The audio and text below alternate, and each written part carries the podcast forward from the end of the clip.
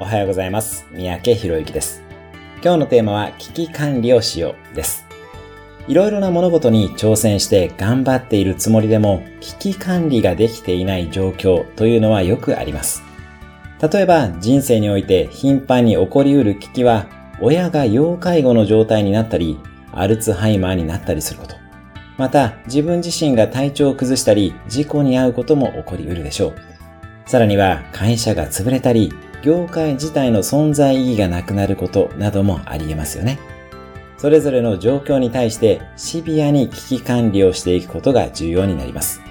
しっかりと向き合って相談すべき人には事前に相談し、自分自身のことも近い人にきちんと情報開示をして危機に備えましょう。向き合いたくないものこそ早めに向き合っておくことが重要になってきます。